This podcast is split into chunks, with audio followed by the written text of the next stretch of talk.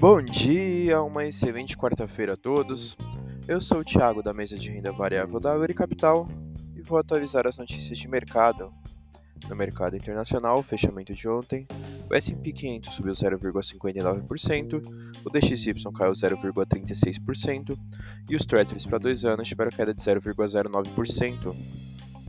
As bolsas americanas fecharam em alta, ainda favorecidas pela expectativa de juros baixos no ano que vem, após as falas do presidente do Fed na semana passada. Indicadores internacionais para o dia de hoje: a confiança do consumidor nos Estados Unidos sai ao meio-dia. No mercado doméstico, fechamento de ontem, o Ibovespa subiu 0,68%, o Dow Food caiu 0,86% e o D1F27 caiu 0,61%.